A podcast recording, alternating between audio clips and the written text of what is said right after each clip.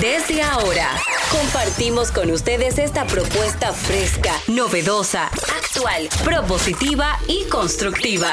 El programa donde la radio y las redes sociales se unen para darte la información más completa y diversa.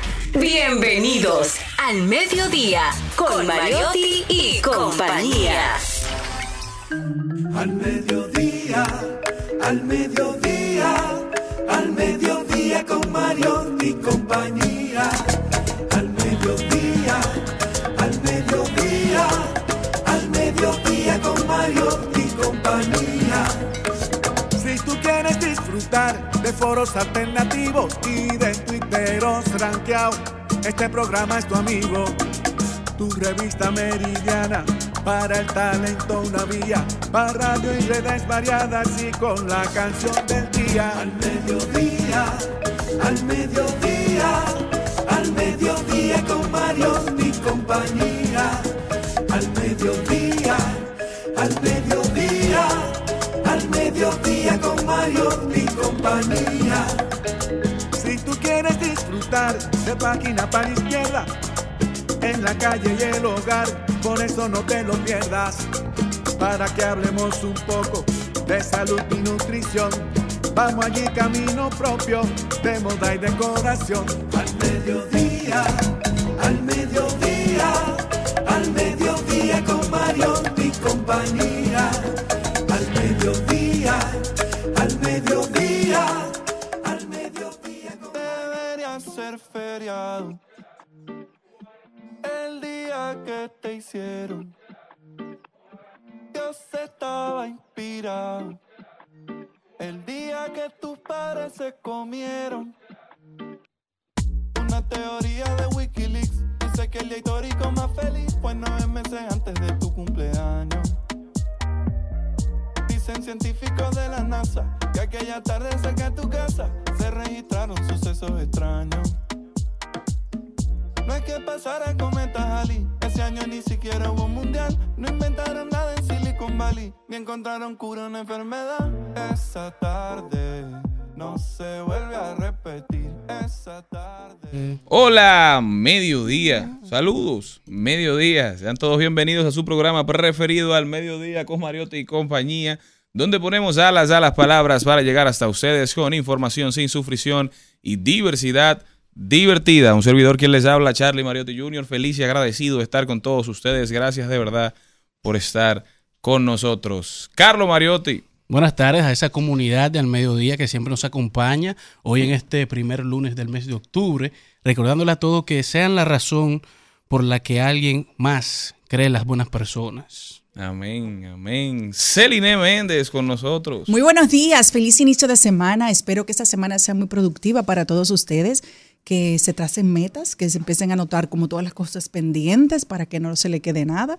Y ya vamos otro mes. Ya yo creo que es prudente sacar el arbolito, la cosita. eh, los que van a poner. El que no celebra. Halloween. ¿Y, ajá, ¿y qué tiene que ver Halloween con Navidad? No, porque tú- si tú vas a decorar para Halloween no puedes sacándolo de Navidad. Ah, no, exacto, es verdad. Es O sea, verdad. ha, ha crecido mucho la cantidad de personas que celebran la noche de Halloween, noche de brujas aquí Sí. en República Dominicana. Hay mucha gente que no le gusta, que lo asocia con temas oscuros, más que con una celebración de disfraces para niños. ¿A usted le gusta? ¿Usted disfraza a las niñas? Este, en el colegio sí le mandan algunas veces como que, que vayan Los disfrazadas. colegios norteamericanos. Exactamente. Los días de colores. Y hacen una fiesta, llama y hace, hacen una fiesta en el cole para su grado. Pero eh, sí, tú sabes, como que no es algo de que wow, que, que, que chévere. Pero sí, ellas se disfrazan y Valentina crea unos, ma- unos maquillajes temáticos para. Hay muchos, día. hay muchos que creen que Halloween es el año entero, que siempre andan con su Maquillaje. careta. Dios los proteja, los cuide y les quite ese veneno. ¿Y cómo les fue en el fin de semana? Señor Mariotti, ¿cómo le fue? Bueno, yo acabo de llegar de él. ¡Ay, qué envidia! A mí me fue bien. Fin de semana muy movido, muchas actividades este fin de semana. El, el viernes había concierto de Rubén Blades aquí. ¿Ustedes fueron que fue un escándalo. Yo y el sábado hubo concierto de Michael Bublé en Altos de Chabón. Me dicen que fue también tremendo concierto. Parece que el hombre es un showman. No, y, y vi algunos videos que él salió, se salió del escenario a saludar al público. Yo no recuerdo haber visto ningún artista de esa categoría como que saliera. Es decir, quiero decir de ese género, perdón, porque normalmente los que son de música más movida, los urbanos, tú sabes que sí salen, pero esos que son así como más tranquilos se quedan como en su escenario, en su zona de confort, pero me gustó mucho. Ah, yo conozco unas personas que fueron y me comentaban que ellos se rieron más en ese concierto que en cualquier show de comedia. Que el hombre, apa- aparte de cantar bien, parece que hace buenos chistes. Wow, Entretiene qué a su bueno, público. bueno. Cuéntenos ustedes si fueron a alguno de los conciertos, qué más hubo, cómo la pasaron el fin de semana y cómo han arrancado este lunes con mucha energía. Arrancó octubre, señores. Por ahí vienen las pelotas, por ahí vienen los playoffs en grandes ligas y aquí el béisbol invernal. Prepárense, que esto pica y se extiende.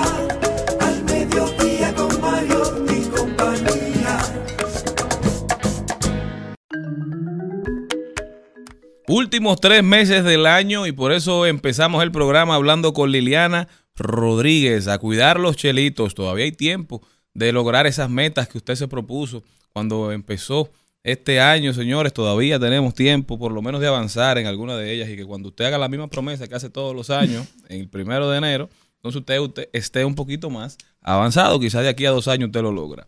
Liliana viene a hablarnos de qué tan malo es endeudarse, hasta qué nivel es prudente endeudarse, cuáles deudas son positivas y nos va a citar algunas deudas negativas que no sabemos que son negativas, pero con las que tenemos que tener mucho cuidado. También nos vamos con Airo Dijo, rodaremos por el mundo y hablaremos de deportes, también hablaremos de tecnología. Hoy estará con nosotros el doctor Darío López, él es creador de contenido sobre novedades tecnológicas y hoy nos va a hablar los pros y los contras del iPhone 15. Muchos dicen que es igualito, que no ha cambiado nada, que, que es el mismo iPhone 14. Veremos qué trae de nuevo y cuáles son los problemitas que ha suscitado o que ha empezado a aparecer en los usuarios del iPhone 15. Trending Topic, las principales tendencias en las redes sociales. Enrique Iglesias y María Becerra sacaron una nueva canción, se llama Así es la vida. Esto está a tendencia y analizaremos las otras también. El país está complicado. Ayer varios alcaldes dejaron de ser alcaldes, aún con el cargo. ¿eh? No contento, my friend. Se complica la cosa. Bueno, felicitar al presidente Luis Abinader, que es También, también. el Y a don Guido nuevo Gómez, a candidato. Rafael Alburquerque, Sí, hay que felicitarlos también. don Digo Ramón. Sí, Ramón. Mira, señor. La dieron la talla. Nos vamos a compartir buenas noticias. Doblaremos calles y enderezaremos esquinas. Hoy Hernán Paredes vuelve a hablarnos de qué es el sistema integrado de transporte. Nos comentan que hubo otro tema, hubo un incidente en el metro de Santo Domingo. Nos están comentando, más adelante estaremos dando más, más noticias, más datos sobre el incidente. Qué cosa, ¿eh? Al dedo malo todo se le pega, señores. Nosotros comenzamos.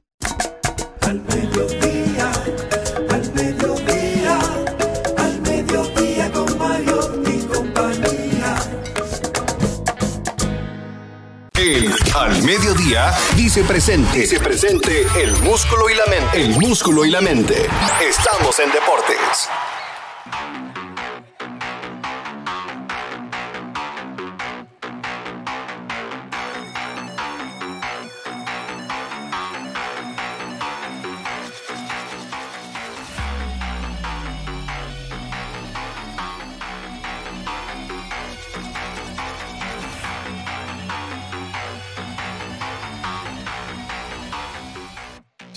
Señores, vamos a la parte deportiva de al mediodía, en donde vamos a arrancar hablando de las mayores, ya que entramos mañana, inicia la postemporada de esta temporada de las grandes ligas, y donde en el fin de semana Kim NG, que hizo historia a convertirse en la primera gerente de un equipo de las mayores con los Marlins de Miami, ahora se convierte en la primera mujer gerente general en llevar a un equipo a los playoffs, con los Marlins que cuentan con una nómina bastante baja y ha logrado hacer el trabajo Kim NG, que la contrataron el 20 en noviembre del año de 2020 y había servido como eh, vicepresidente senior de las operaciones de béisbol de la MLB.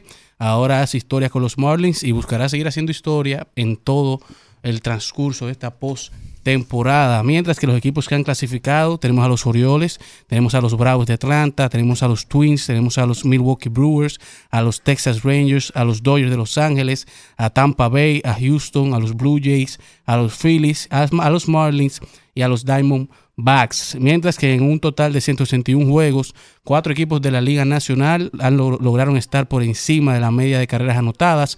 Estos equipos fueron los Dodgers de Los Ángeles, los Cachorros de Chicago, los Phillies de Filadelfia y los Bravos de Atlanta, mientras que Vladimir Guerrero Jr., que pasa con los Blue Jays a la postemporada, terminó esta temporada la número 5 de su carrera con 404 remolcadas, igualando el final del quinto año de carrera de su padre, que lo terminó también con 404 carreras. Están teniendo carreras bien parecidas, Vladimir hijo y Vladimir padre. Hace, eso no es el primer dato, hay muchos datos que coinciden. Sí, tú te pones a ver como que te asustas también. Sí, realmente. Porque son como muchas coincidencias juntas.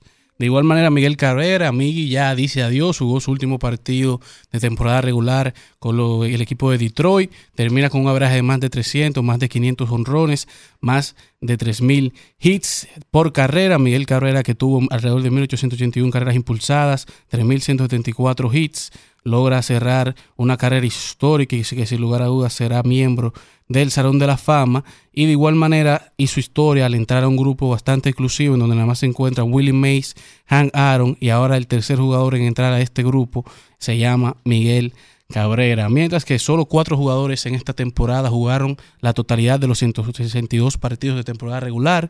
La mayoría de jugadores no participaron en la media del averaje. El principal jugador fue Juan Soto, un jugador que demuestra su consistencia en el terreno de juego. También Marcus Semen, Matt Olson, Eugenio Suárez fueron los únicos cuatro jugadores en participar en todos los partidos de temporada regular. Mientras que los Dodgers logran otra temporada de 100 victorias o más. Los Dodgers derrotaron 5 a los Giants para conseguir su victoria número 100 y lo han hecho en las últimas tres temporadas. Lo hicieron en el 2020 y esta es la cuarta que completan de manera consecutiva con más de 100 partidos o 100 partidos de victoria, mientras que el dominicano Steury Luis de los Atléticos de Oakland logró superar el récord de bases robadas para un novato en la Liga Americana que había impuesto Kenny Lofton en la temporada regular y lo hizo con un total de 67 carreras robadas. Ya llegando a la postemporada, varios dominicanos que llegan con su equipo.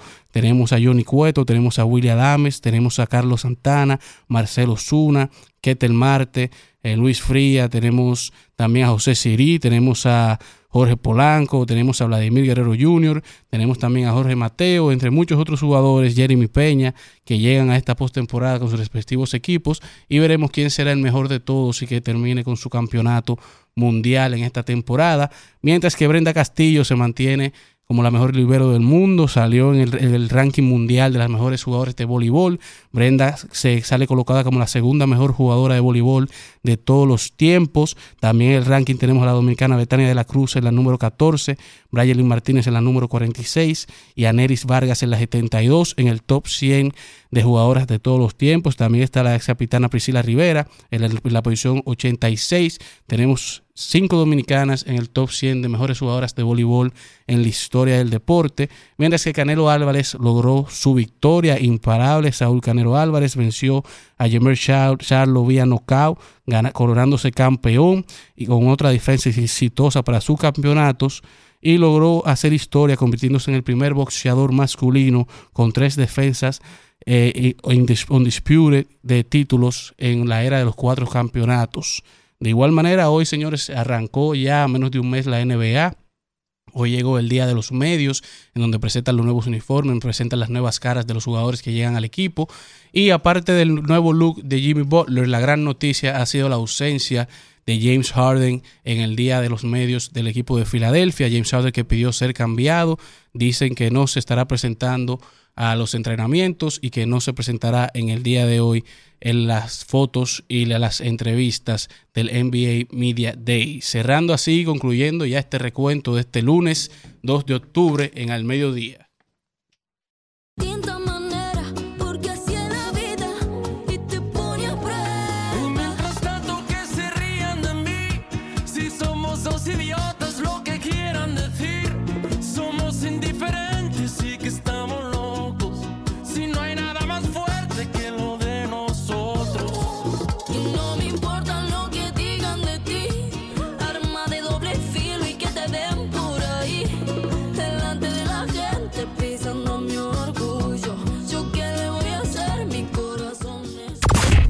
Continuación, en Al Mediodía, cu- cuidando los chelitos. Cuidando los chelitos.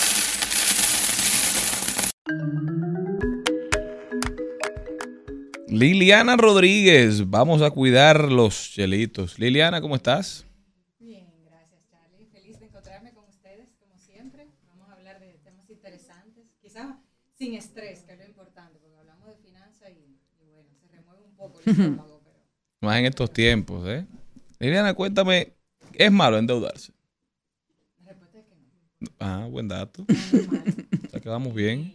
Le digo, importante esa pregunta porque sí puede traer tranquilidad a todo el mundo. Yo creo que todos hemos pasado o tenemos financiamientos y tenemos deuda y algunas veces pues nos preocupamos justamente porque, bueno, tenemos que tomar un, un dinero prestado o porque para alcanzar la meta tenemos que hacerlo. Y lo primero es estar tranquilo, que no es malo, porque muchas veces eso justamente cuando vamos a tomar prestado nos estresamos un poco. Pero endeudarse no es malo siempre y cuando uno pueda asumir el compromiso del pago mes tras mes. Porque si no, eh, será peor y realmente eso es algo que mm, eso es algo que realmente pudiera eh, afectar incluso la salud financiera y la salud mental de la persona. De hecho, para ponerlo un símil, eso es casi como que girar en U, o sea, volver para atrás eh, a donde estabas si no hubo una planificación correcta. Entonces yo creo que hay que pensar en que, que financiamiento permite que los hogares, que las personas y que mm, las empresas también puedan alcanzar sus metas financieras. Pero ¿hasta qué nivel? ¿Hasta qué nivel es prudente endeudarse? Lo que recomiendan es 35%. De sus Como- ingresos. De Vamos sus mal. ingresos netos. Vamos mal.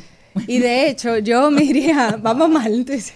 Vamos porque hay mal. gente que se entran en un proyecto y Sí. no y calculan ni siquiera cuáles van a ser los ingresos. No lo que están tomando Sí. ahora, sino ah, el dinero aparece. Y ahí vienen los problemas. Y déjame decirte que ante, Maribel, hola. Ante la situación que hay, que hemos visto en estos últimos años de aumento de las tasas de interés, yo iría más lejos todavía. Yo recomendaría que no sobrepase el 30% de los, de los ingresos netos, porque ante aumento en las tasas de interés, pues las cuotas automáticamente aumentan.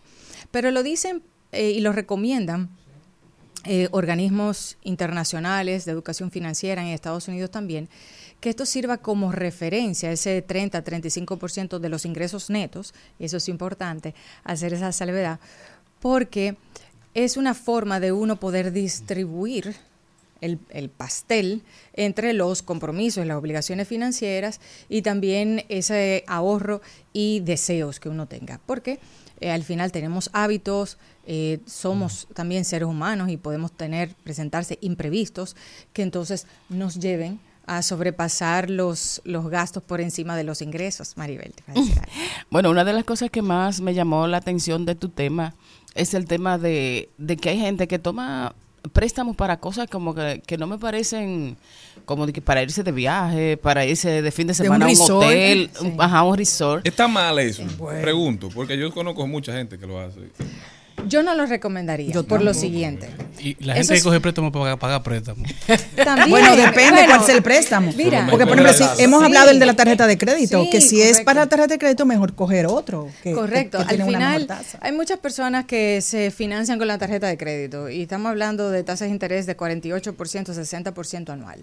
Y si tú tienes una situación en la que mes tras mes tú no llegas a pagar tu balance al corte de la tarjeta, lo ideal es tomar un préstamo que te consolide esas deudas que puedas tener en esas diferentes tarjetas de crédito, ponerte al día, pero hacer un plan para no recaer.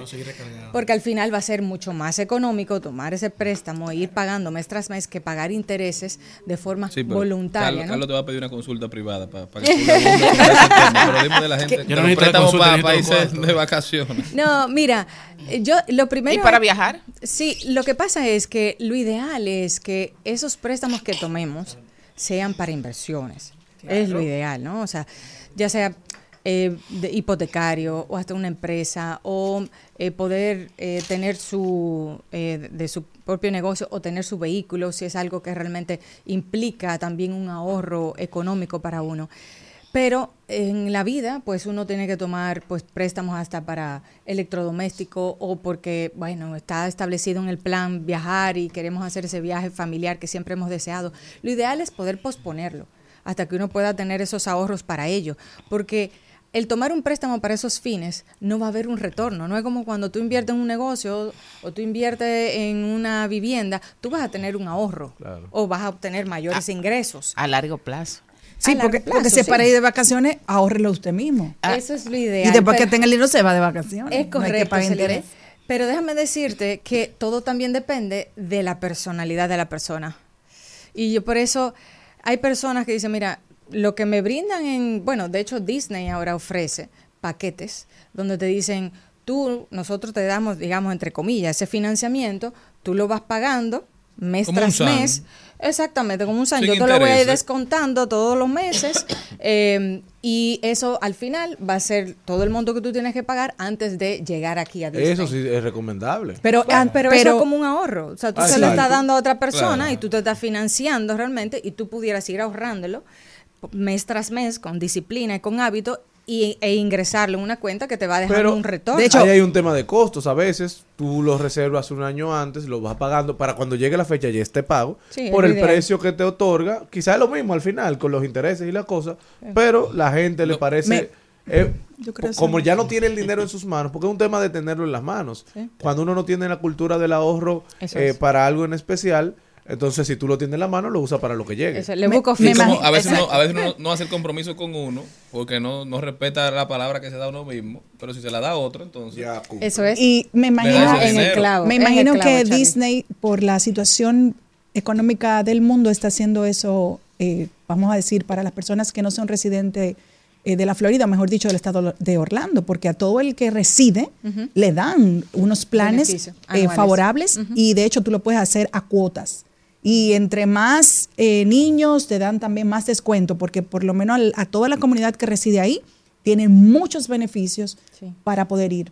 Y, pero eso no le pasaba a los extranjeros. No sé cómo lo harán con los extranjeros esos planes ahora que están diciendo. Pero Ellos de hecho aumentaron las tarifas y por eso también Ah, eh, están ofreciendo también otros planes de financiamiento. Pero sin duda que eso es una buena reflexión porque uno tiene que estar consciente de lo que está tomando. O sea, yo estoy tomando un financiamiento para qué, para qué fin. No quiere eso decir, por eso decía, pensando en lo positivo, antes era muy complicado. Ah, 30, tres décadas atrás, 30 años atrás, era muy complicado obtener financiamiento.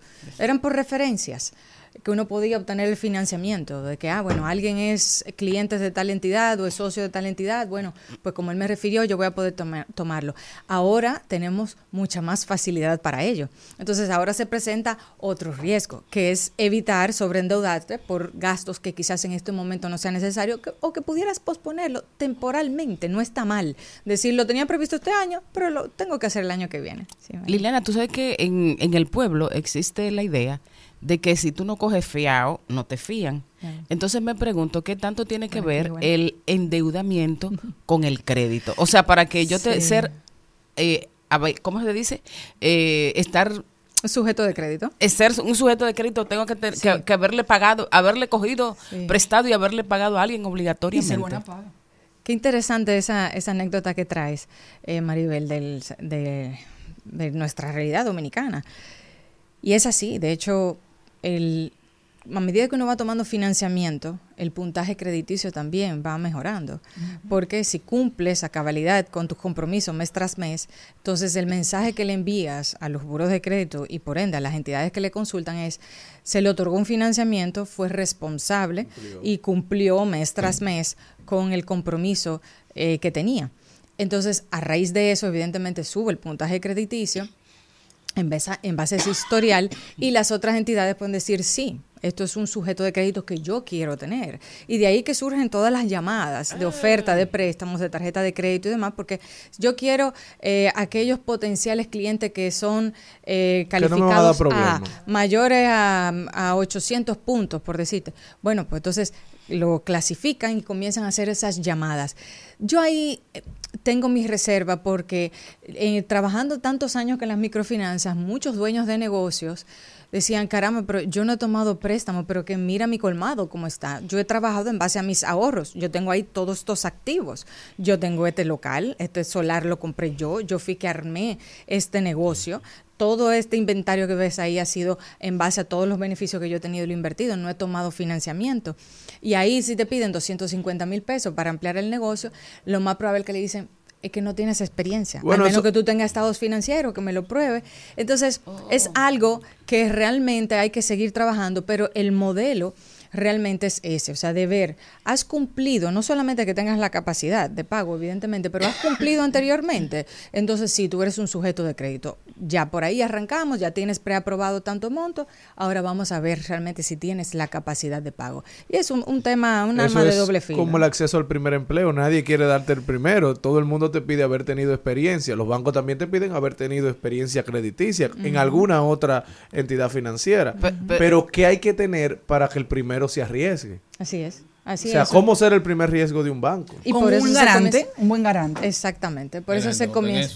No, porque por ejemplo, ¿cómo yo no. le puedo hacer no- crédito ya no, ya a no. mi hijo que es un adolescente? Ah, Conmigo. bueno, tú siendo garante. Entonces, así en cada familia, usted tendrá que tener una gente que usted se gane la confianza, porque eso mismo me pasó a mí. Por Cuando ejemplo, yo lo ideal sería que de que un hijo, pues, creo yo, cumple los 18 años de edad, el papá, que todavía mantiene ese hijo en la mayoría de los casos, le saque una tarjeta de crédito, aunque sea él el garante. No, aunque para sea- que su crédito se active de- desde temprana edad, porque ya con 25 años, con un crédito de 7, 6 años, yo creo que genera mayor confianza en entidades financieras. Y por lo regular por ahí es que se arranca. Sí, y las universidades, yo no sé si todas, pero cuando yo fui a la universidad, yo recuerdo que en la Pucamaima era uno de los beneficios que te daban inmediatamente.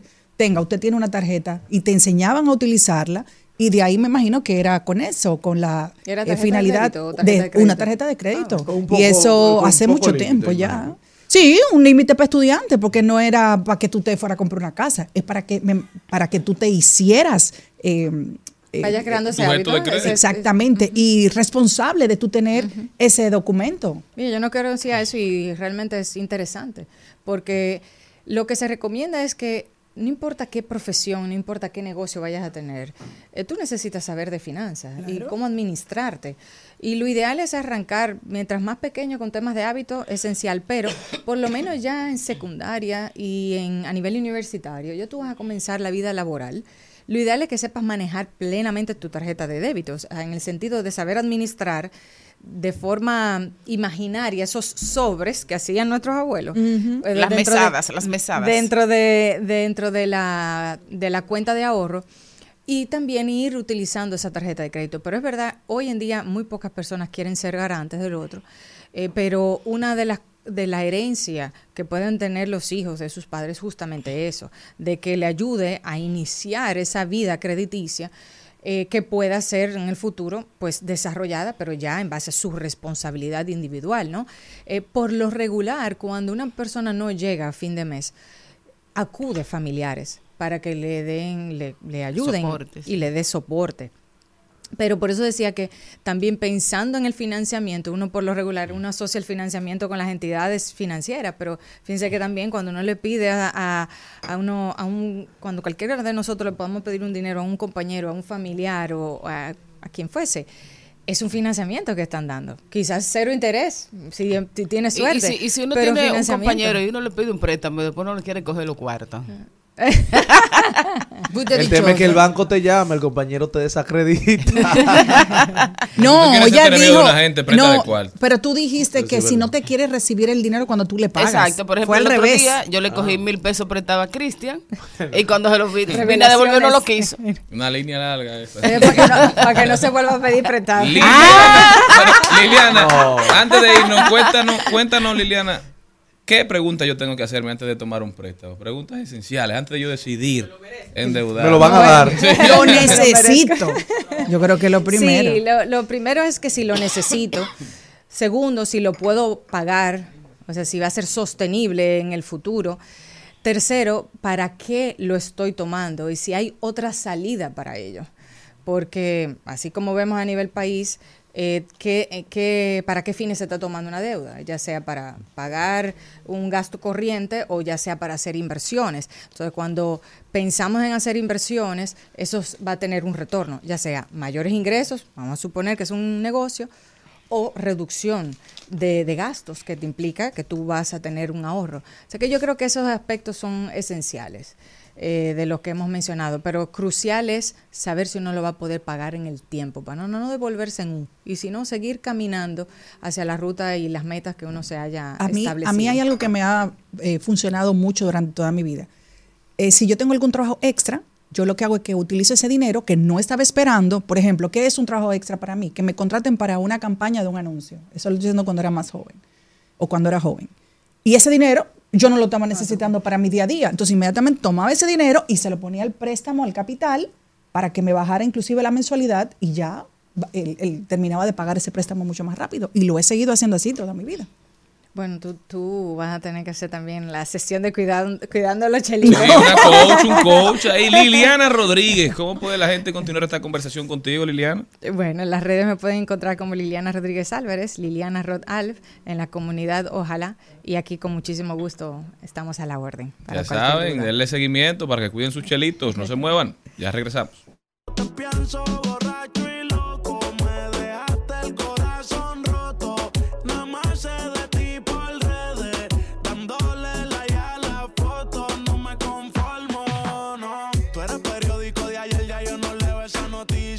Le cae a todo. Al mediodía, al mediodía, al mediodía con Mario y compañía. En al mediodía. ¡Ay! Lo dijo. ¡Ay! Lo dijo. ¡Ay! Lo dijo. ¡Ay!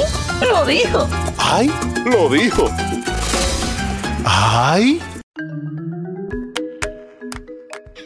Vamos, estamos de vuelta, mi gente. Gracias por continuar con nosotros. Vamos a ver quién dijo algo que valga la pena repetir. ¿Quién me tiene? ¿Quién me tiene algo? Mira, el que lo dijo fue Mario Alonso Puig, que dice, aprendamos a cometer errores. El error pide corrección, no castigo. Habitualmente, por nuestro enfado o ira, tendemos a castigar a quien ha cometido un error. Sin embargo, tenemos que ayudar a esa persona a darse cuenta de que lo ha hecho no es adecuado y tiene que repararlo, sin necesidad de humillarla o castigarla. Yo estoy muy de acuerdo con eso. Repita eso, por favor. Que si usted le va a decir a una gente aplatanado, si una persona comete un error, usted para corregirla no tiene que humillarla, ni tiene que hablarle mal. Usted puede decir todo eso, claro, yo he tenido que corregir a mucha gente y siempre lo hago, digo a nivel laboral, lo hago desde la base del amor, del respeto, de que en un momento determinado de mi vida alguien me corrigió y lo hizo igual. Entonces usted no tiene que humillar a nadie, a nadie. Y también el que recibe la corrección tiene que ser receptivo muchas veces, porque muchas veces no- el ego Ay. no nos permite recibir correcciones, Bueno. pero así que uno aprende. Sí, está bien, pero tampoco eh, el derecho a tú tener la, la capacidad y quizás el nivel eh, social laboral para corregirme, tampoco te da derecho a pisarme. Exacto. Eso o sea, es está- corríjame en lugar y en forma correcta Eso es lo que para yo aceptar eh, la corrección si no banda para usted. Conmigo no hable. No, claro, porque hay, hay jefes en cualquier área Bueno. que entienden que Y corregir... amigos, pero no nada más los jefes. Bueno, pero no habla Gente. jefe que es una corrección que te importa. Porque se supone que la del amigo es des- desde el amor. Claro. Eh, pero la de un jefe es desde la eficiencia. Entonces hay jefes que se cagan en los empleados, y perdón la ¿Qué? palabra en hora de Oh. comida, delante de, los- de los compañeros. Entonces, más que ser una corrección, es un castigo. Y por la forma, entonces, si la intención era que tú mejoraras, Se pierde. se pierde todo lo que se quería. También lo dijo o lo dijeron Noam Chomsky y Pepe Mujica. Le dicen a los jóvenes, vivan con causa y no caigan en el consumismo implacable. Estos dos grandes referentes de la izquierda se sientan a reflexionar y piden a la juventud que luche por el futuro de la humanidad. Esto lo hacen en un encuentro que se recoge en el libro Chomsky y Mujica, sobreviviendo al siglo 21 del documentalista Saúl Alvídrez. Vivir con causa. Yo creo que eso es lo que todos tenemos que tratar de lograr. El hombre en busca de sentido, dice Víctor Frank. Yo creo que nunca hay buen viento para quien no sabe en qué dirección se dirige. Y tú sabes que que- uno tiene que Exacto. tratar de encontrar eso que lo mueve, eso que lo motiva. Entonces que dicen Otro. mucho una frase de que uno nace dos veces. Tú naces el día que tú naces y el día que tú encuentres el propósito para qué. Amén. Qué No, pero Mira, a ti hay que darte, a ti hay, eh. a ti hay que darte, Bueno, otra sección como la de doña Angelita, pero para hombre. Diaria. Este hom- mire, este hombre, Diaria. pero fuerte, ha bajado. Eso, en un viaje espiritual. No, señores, que ese hijo de artista tiene sus venas de, Sí, de, de arte, vena. De que tienen su vena, tienen su vena. Charlie, Oye, la- Yo creo que él se consiguió una sugar mommy que lo está poniendo a leer. Eso- Ay, Dios te oiga. mi- ay, mi amor, él tiene su padre y su madre, que son de Bueno, personas señores, cultas. el, el que lo dijo fue Manuel Jiménez y todo el mundo está a la expectativa. El alcalde. Habla- No, dijo, no, no, que hablamos mañana. Estamos observando muy minuciosamente las corre- la- los componentes del proceso de primaria del PRM en Santo Domingo Este. Mañana reuniremos nuestro equipo y anunciaremos las decisiones que correspondan. Él dijo eso ayer y todo el mundo le ha dado seguimiento hoy a ver que va a hablar. Sí, pero ya después todos a la que- espera. ya hasta lo que, no importa. Declaran una gente ganadora, señores. no hay le quite no, esa no, banda. Y la, la distancia es muy, muy grande, No. el margen es muy alto. Oh. Felicidades para Diego Astacio, hablando de eso. Sí, es el pastor, ¿verdad? Sí. Y bueno, muy Para chévere. Francisco Peña también. También, don Francisco Peña. Domingo Oeste. Que se fue para el PRM diciendo que no iba a aspirar. Pero desde que llegó la militancia le pidió esa, esa aspiración. Y miren él- cómo lo premiaron. Pero a mí me La gente lo quiere mucho, Francisco. Porque él en los programas de televisión decía, no sé si era parte de su estrategia de campaña, ¿cómo gano yo si acabo de entrar al PRM? Ujú, Y no es lo mismo. La militancia no me conoce. Es lo que él decía. Tal vez era estrategia. Parece que sí. Bueno, otra persona que lo dijo fue Maite Perroni. Maite Perroni es una actriz cantante RBD, ¿no? de RBD exactamente, mexicana, y están en la gira del reencuentro de ellos a los escenarios casi 15 años después de ausencia con Soy, Soy Rebelde Tour. Y dijo, tengo muchos kilos de más. ¿Y qué? Ah, ¿Y peli- qué? ella era pelirroja, la del cabello negro. La el pelo negro. Sí, yo, yo vi como un video está como batida. Sí, pero yo lo que digo es, señores, si alguien tiene uno, dos, tres, lo kilos que le dé la gana, ese no es su problema. Mírese usted en el espejo y, y cheque su cuerpo. Además, ni siquiera voy a justificar, como dice la gente, bueno, porque ella acaba de dar a luz. No, pero si le da el deseo ya de, de soltar un poco la vida y comerse unos postrecitos Ella y no aceptar. que iba a volver a subir una tarima. Entonces, deje entrar. Y de hecho, para mí, de todas, es la que más se ha mantenido a nivel profesional. completa Sí. la, Pero- la gente la sigue siguiendo. Claro. Pero acaba de, por eso estoy diciendo que ni siquiera justi- quería justificarlo, pero acaba de tener un bebé, señores, fue un bebé. Claro. Es decir, no fue que ya la cigüeña no existe. ¿Qué cigüeña? Oh, pero tengan ustedes un hijo, a ver si es fácil. Pero tú has tenido tres. Por eso, ah, no, mi amor, a los dos meses todavía no tiene toda esa libra. Es más, hay personas que pasan los años y todavía tienen su libra porque todo el mundo tiene una forma diferente de asumir ese cambio en el cuerpo. Pero lo que quiero decir es, señor, esa, esa chica para mí es la que más ha trabajado después que salieron de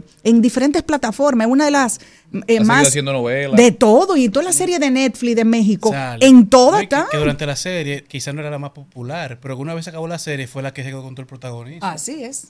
Una se casó, se retiró, ha vuelto a los escenarios. Pero también lo dijo la actriz Emily Rada. ¿Cómo que se llama? Bla. Emily, esa misma. Dice, en mi experiencia he tenido hombres que se acercan a mí y le llama mucho la atención y me dicen que soy una super mujer y dicen soy exitosa, eh, soy bonita. Y luego cuando nos adentramos en una relación y están experimentando lo que es estar alrededor de una mujer con muchos compromisos, con muchas cosas que hacer, con muchas responsabilidades, entonces empiezo a sentir un resentimiento, empiezo a ver que no les gusta que yo o gane más dinero que ellos, que trabaje más que ellos, que la gente me lleguemos a un sitio y me reconozca más a mí que a ellos. Entonces, como que hay cierta hipocresía en lo que los hombres creen que quieren y lo que verdaderamente quieren. Y entonces le respondí a otro señor, le decía, lo que pasa es que tú, como mujer, estás teniendo todos los atributos que tú te encuentras atractivo en un hombre, pero eso no necesariamente son los atributos que un hombre se encuentra exito- eh, atractivo en una mujer. Y yo creo que hay de todo en la viña del Señor, pero hay muchas personas que sí, que creen que quieren algo, pero cuando lo obtienen, cuando ven la realidad, no saben lidiar con eso. Celine, me imagino que a ti en algún momento eso te ha pasado. ¿Qué, qué tú analizas? ¿Qué crees que puede ser el- la solución para algo así? Bueno, lo Ay, primero ay, es bueno. que a Marilyn Monroe todos los hombres la querían. Todos. Y los que tuvieron la fortuna de estar a su lado, en el momento que estuvieron a su lado querían cambiarla. Pero le llamaba la atención el ícono de la belleza y de lo famoso que era. Entonces, eh, eso no solamente le va a pasar a las personas que tienen una vida pública, le pasa hasta a una doctora que es exitosa, que tal vez comenzó con su marido, y lo digo exactamente este ejemplo porque lo tengo una pareja de, vamos a decir, ex amigos, Los doctores solamente pueden estar con doctores. pero... Pero, Prosigue, no, perdón, yo no, no me-. Eso, mi diandre, tú me leíste el Sí, sí, pensamiento, esa eso era más profundo. esa es otra conversación. Comenzaron juntos, estudiaron juntos, ella se sacrificó para que él se graduara primero, se fueron a Brasil, ¿sabes eso? Cuando sale de, la universidad. Claro. Él se graduó primero de cirujano plástico, ella trabajaba para pagarle la carrera a su esposo y al final, cuando él fue famoso, pues la dejó. Eh, no quiere decir que ella no logró la fama. Él la logró primero porque quien ella Pero él la logró en base al a- apoyo de ayer, ella. ayer leí algo que decía, cuando tú sirves de bastón para alguien, es decir, lo ayudas, lo soportas, le das las facilidades de que crezca, cuando esa persona aprende a caminar, ¿para qué necesita el bastón? Que por eso te dicen muchas veces que tú solamente ves la verdadera cara de una persona. O sea, tú ves la verdadera cara de un hombre cuando está arriba y la de la mujer no me acuerdo cuándo es. Entonces, con relación a lo que tú dijiste, eso es inseguridad, porque cuando usted tiene una mujer a su lado, que usted sale a la calle y usted, usted sabía que es una mujer famosa y alguien va y la saluda o le da un abrazo o le da un beso, que muchas veces esa mujer ni siquiera sabe que eh, nunca ha conocido a ese hombre y esto le, da inseguridad a usted, pues ¿usted ¿para qué se mete con una persona que es figura pública o que en su trabajo es una persona eh, de mucho renombre por la calidad profesional que tiene? Entonces búsquese a alguien que usted entienda que puede ser manejable para sus emociones, para su falta de madurez emocional. Estoy de acuerdo. Ya saben, no se muevan. pienso borracho y loco. Me dejaste el corazón roto. Nada más sé de ti por redes. Dándole like a la foto. No me conformo, no. Tú eres periódico de ayer, ya yo no leo esa noticia. Le cae a todita menos a ti. Me hablan bonito, pero sé que esas palabras son ficticias. En Al Mediodía, con Mariotti, con Mariotti y compañía, hablemos de tecnología.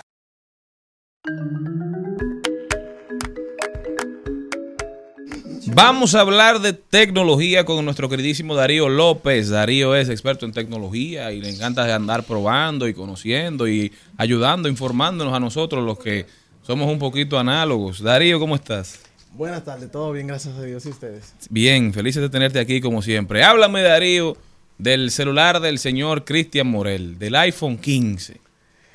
¿Qué Déjame verlo, Cristian.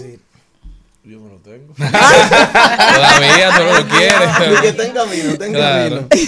¿Qué te puedo yo decir? Eh, el iPhone vino realmente, eh, no para mi gusto, no tan como tan innovador que digamos. eh, no se siente Está, como está tanta como el. potencia. Del el meme de Tom Cruise es real. Sí, el del realmente. 12, ¿cómo es el? No, no, el no, no. 13, no, 14 no y tanto así, 15. porque en verdad si tú Ah. buscas la diferencia entre un 11, 12, tú ves la diferencia, pero no tanto como entre el 14 y el 15. ¿Cuáles son las principales, Porque, por digamos, ejemplo, novedades? Novedades que se pueda decir buenas. Por ejemplo, bueno, el, el- el 15 Pro Max, porque el los 15 normales no traen, es que el 15 Pro Max trajo un, un zoom óptico de 5.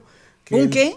El zoom óptico. O Ah, el- otra- El acercamiento. Ah, Para, perfecto. para fotos o video, porque lo traen los dos. Trae para fotos y para video un zoom óptico de 5. Ok. ¿Qué Que, quiere por ejemplo, decir eso?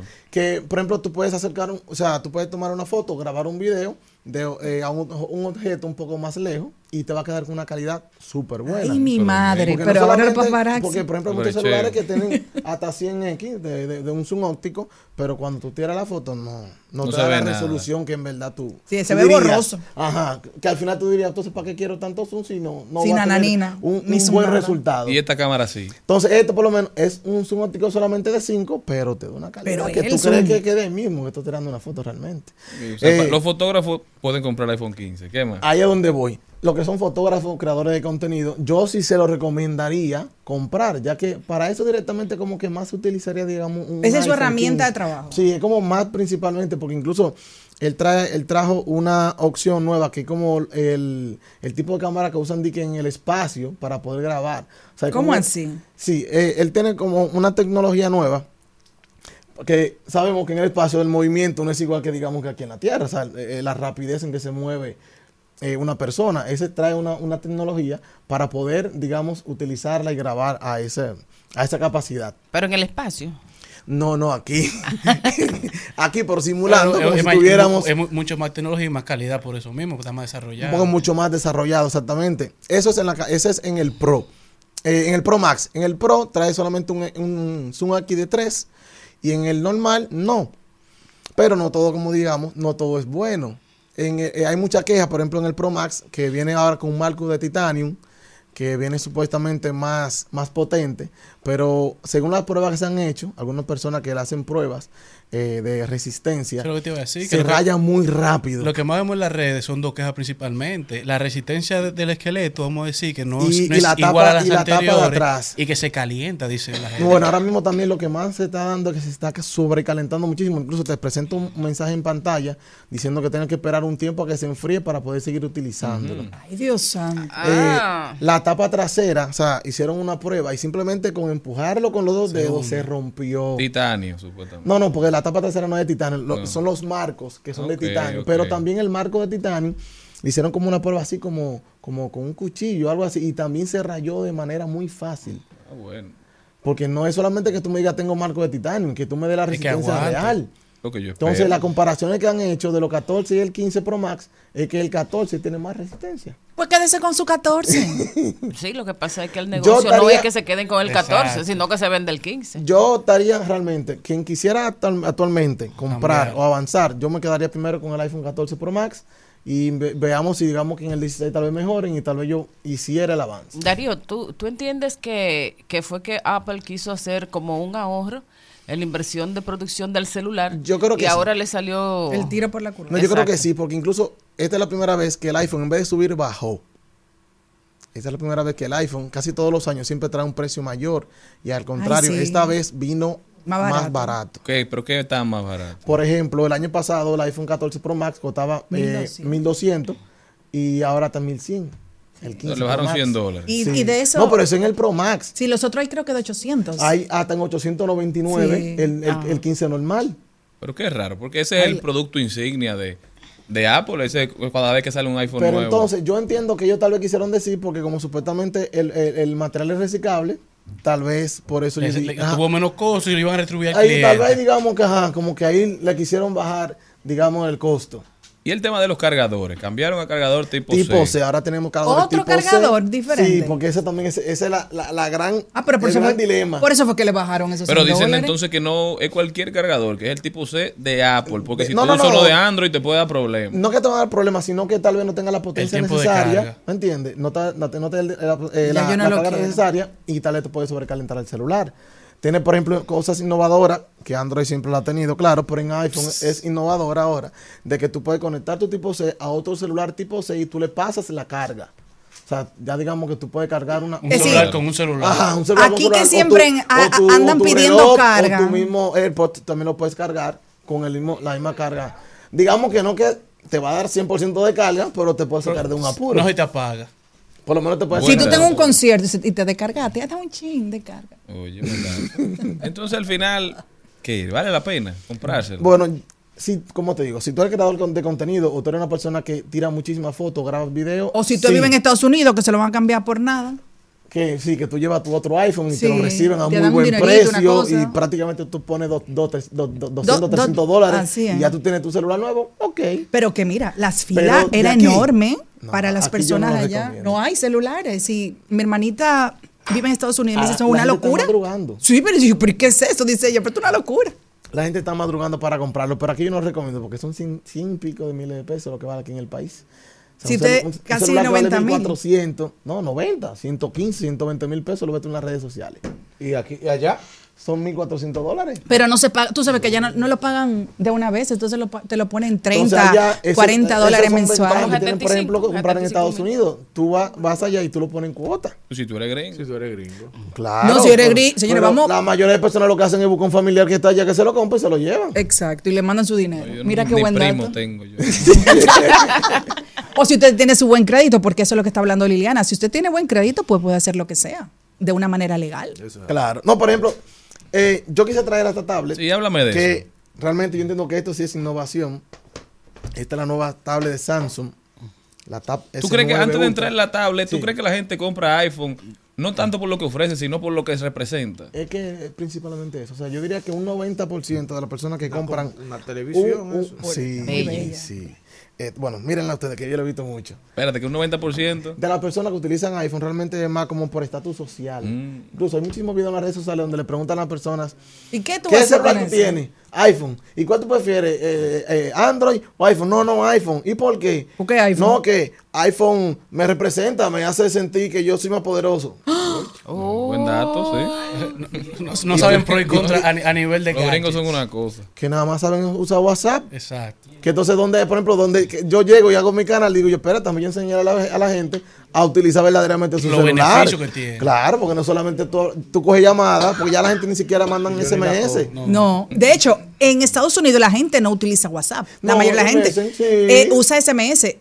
Yo recuerdo que una sobrinita estaba hablando de eso y me dice que ella solamente usa WhatsApp cuando son dominicanos. No, lo que pasa es que también es que No ya- le gusta, ¿no? No, Porque la- los gringos hablan con SMS. De, de- de- de la Apple, realmente es un WhatsApp. Sí, Ya eso no ellos- hablan por ahí. Ni siquiera te consume Claro. de que tu minuto. O sea, tú mandas un mensaje. Hay memes que dicen y- de que si, tú tienes- si- si el, si el mensajito es verde no te respondo, es solo azul. Pero háblame de la tablet. Eh, bueno, yo le traje esta belleza realmente para que la puedan ver. Wow, parece un No, televisor. yo creía que tú LED. ibas a rifar. eh. Ay, no. Qué linda. Ah, bueno, si Samsung, me lo, pensé me lo- eso, si sí. Samsung me lo autoriza, yo lo hago. Esto Ah, es pero que una- dile. la, Galaxy Tab, háblame de esto. Esto es una tablet. Esa es, ajá, esa es la nueva Galaxy Tab de Samsung. Esa es eh, la que llegó hace como un mes. Es eh, una de las mejores tablets de la actualidad con un procesador Snapdragon generación 2. Es la primera incluso que trae ese, ese procesador que lo tienen, son los celulares de, de la más alta gama de gaming. Por la potencia que tiene. Es resistente al agua. O sea, que ahí no hay miedo. Y tú te puedes tirar tu foto en la piscina, que se te cayó, que, que le apretaste a tu hijo y, y le cayó un vaso de agua. Ahí no hay ningún tipo de problema. Se han hecho pruebas con ella, por ejemplo, profesionales de la pintura, porque trae su, su S Pen, trae aquí su, su Ok. lápiz incluido Para los diseñadores. para cualquier cosa, porque incluso él te permite, o sea, desde aquí... Escribir desde- también. Sí, to- todo, todo. O sea, desde aquí pulsando este botón te, te funciona como que fuera un mouse. O sea, tú le presionas aquí guiando. y tú puedes guiarlo, dar clip, puedes pausar, adelantar, poner música, poner YouTube. para hacer la experiencia cada vez más amigable. Es para que no, o sea, eso, eso es como para que tú no necesites una Si quieres computadora. usar los dedos con la pantalla táctil, si quieres escribir porque sientes que necesitas ese contacto, es como yo digo, a esa tablet tú le agregas el teclado y ya tú tienes una computadora. mu- mucho más completa que cualquier Má- laptop. más- yo diría que más completa. ¿Y qué precio tiene? Eh, Mm. Ellos tienen precios de introducción en su página de tienda samsungrd.com, que esa es la página oficial de ellos. Ellos ahora mismo tienen unos descuentos de hasta creo que son 18 mil pesos ¿Descuento? de descuentos. ¿Y cuánto que cuesta? Eh, el precio total yo no te lo manejo. Oh, Pero está entre 100 y algo, ¿eh? cuesta 100 y algo, cuesta 100 y algo. Esa, porque tienen tres modelos, está la Ok. S9 normal, la S Plus y la S eh, y la S9 Ultra. Esta que es la es Ultra. esta, que es la Ultra. Todas son a prueba de agua, o sea, no, ahí no hay ningún Mi- tipo de problema. Ahí, no- ahí no hay problema, ahí todas son pruebas de agua. Espérate, Después que sube el precio ya Me agarre la no puede seguir en ahora. mis manos. No, hombre, no, porque es como le digo, o sea, utilizar, por ejemplo, una tablet como esta eh, te facilita a, por ejemplo, obviar eh, querer tener una computadora o algo así, porque aquí tú lo puedes hacer todo. Claro, y si le pones el teclado ya no tiene ningún tipo de O sea, situación. ya no, que ya tú con un teclado tú, y le puedes poner un mouse también, porque se puede manejar como un mouse. Ya te permite eh, utilizarla como multitarea, igual una computadora, igualito. O sea, tú puedes poner una ventana en esta esquina, otra ventana en otra esquina, y la puedes manejar sin ningún tipo de Yo- problema. cada vez son más las personas que yo veo utilizando tablets, ya sea iPad o estas de Galaxy o de las otras marcas de Huawei también, en vez de laptops. ¿Cuáles son los beneficios que dan estas, estas tablets por encima de las laptops, que la gente las está prefiriendo ahora? Realmente es más como la comodidad de, de, de- de- moverse, ¿sabes? Como, eh, una, o sea, esto pesa muchísimo menos que una computadora. Se ocupa menos espacio. Eso es lo que te digo, o sea, ocupa muchísimo menos espacio. Eh, las aplicaciones, porque por ejemplo, tú sabes que en una computadora tú tendrías que comprar las aplicaciones. La mayoría esto es Android. O sea, la mayoría de aplicaciones son gratis. Mm. Ya Tú descargas ya Microsoft, todo eso. ¿no? Todo, todo, todo. O sea, aquí tú, en, una, en, una, en una tablet tú puedes tener lo que es total, el, el Office completo. O sea, tú puedes, eh, todas las aplicaciones que, que están por una computadora están aquí, pero aquí están la mayoría son gratis. Eso es como dato, incentivar a la compra. de Esa- esa. sí, es como, como facilitarte de que tú, digamos que tienes un ahorro, ya que imagínate, al final si tú al, al menos que tú pirates un programa, tú vas a tener que comprarlo obligatorio. No, aquí Claro. no, somos, no andamos en eso. Entonces, eh, piratear es prácticamente tú buscar que un, un hacker te, te, te hackee tu cuenta o algo así. eh, No, y después usted hace una inversión. Usted no puede estar pirateando programas, por favor. Pero imagínate, por ejemplo, eso de lo que, eso es parte de lo que se lleva en el día a día, o, o los memes que más se venden, los iPhone, por ejemplo, tú tienes un iPhone y no tienes ni siquiera una recarga. o, no tienes, o no tienes ni siquiera un paquetico de internet. Ay, Dios mío, ay, Dios mío. ¿Y cuánto cuesta esa? No, el precio no, no, no tengo el precio directamente total de esta tablet. Eh, como le digo, Pero te, re- te- te rebajan 18. Pero, no, no, ¿Qué es eso? no, y 18 no, mil. 18 mil. Tenemos ahora mismo tener un descuento de 18 mil pesos en la página. También más un, como un ticket de promoción de que si tú solo puedes pasar a un familiar y le aplica el 18, o sea, los 18 mil pesos más un porcentaje como de un 20% de descuento a otra persona que vaya a comprar con tu código. Bueno, pues vamos a esperar cuánto es que sale, a ver si uno puede hacer esos regalitos de Navidad. Oye. Oye. ¿Cómo puede la gente continuar esta conversación contigo? Sí, para la comunidad de nosotros, Charlene y yo podemos rifar una, ¿verdad, Charlene? No, tú. No, voy a participar en la rifa. No, yo y después tú, la rifo yo. en tu campaña y yo en la mía. No, no, el primero que va a poner los tres, la- las tres etiquetas en el Instagram va a ser. Así que mira, ven, consiguen una buena empresa en serio para rifarla. Bueno, yo Pero me- no puede entrar ni Malena ni en Jenny. Entonces lo gana. Pero ¿cómo puede la gente continuar esta conversación tan interesante para saber lo, de- lo último de las tendencias tecnológicas en el país y en el mundo? Bueno, pueden seguirme en cualquiera de mis redes sociales como Darío Tips, eh, ya sea TikTok, YouTube, Instagram o donde quieran. Ahí todos los días subimos un video para que puedan manejar o por lo menos conocer un poquito más de lo que son sus celulares o, o, bueno, la tecnología en, en general. Ya saben, Darío López de Darío Tips, denle seguimiento para que aprendan, ¿eh? Ustedes tienen el mundo en las manos y se la pasan viendo memes.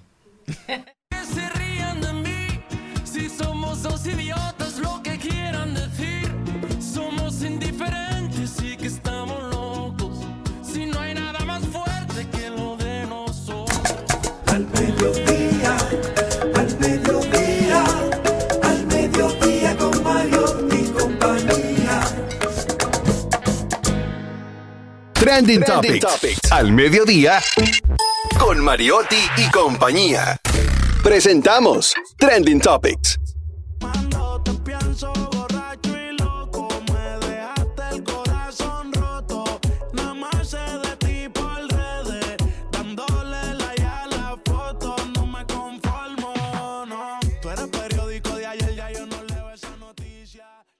Estamos de vuelta, rumba 98.5. Esto es al mediodía con Mariotti y compañía. Gracias por estar con nosotros, Cristian Morel, Carlos Mariotti, Maribel Contreras, Celine Méndez y Charlie Mariotti Jr. Agradecidos de su sintonía, de su compañía. Vamos a ver cuáles son las principales tendencias en las redes sociales. Eso que escuchaban ahí es la nueva canción de Yandel con Mike Towers. Se llama Borracho y Loco. Tremendo tema. Cualquier parecido con la realidad es pura coincidencia. ¿Qué más? ¿Qué está pasando, señores? ¿Qué está pasando? Bueno, Aparentemente ¿Quién hubo un incidente en el metro de Santo Domingo. Supuestamente el vagón estaba parado, abrió, cerró muy rápido. Las personas empezaron a solicitar que abriera nueva vez para que pudiera salir una mujer que tenía a un bebé en los brazos.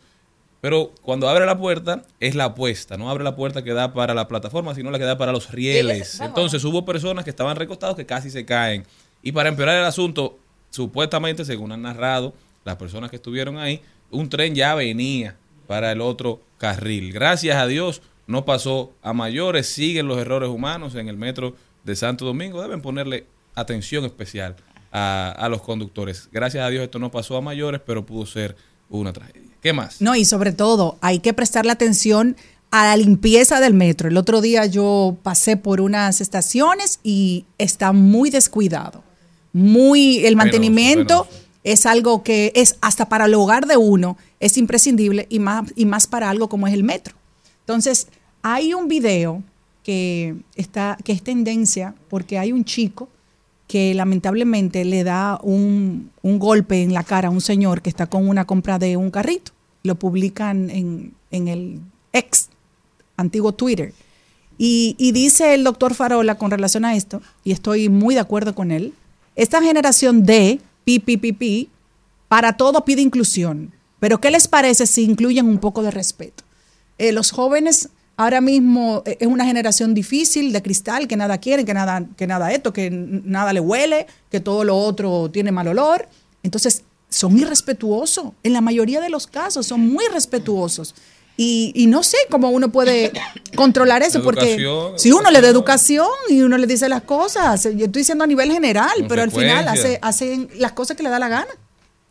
Consecuencias y educación, control, tratar de volver a vivir en una sociedad de valores. ¿Qué más, Carlos? Está en tendencia Meta, la compañía madre de Facebook, Instagram y WhatsApp, y es que su CEO Mark Zuckerberg estuvo anunciando el nuevo modelo de gafas inteligentes de Meta.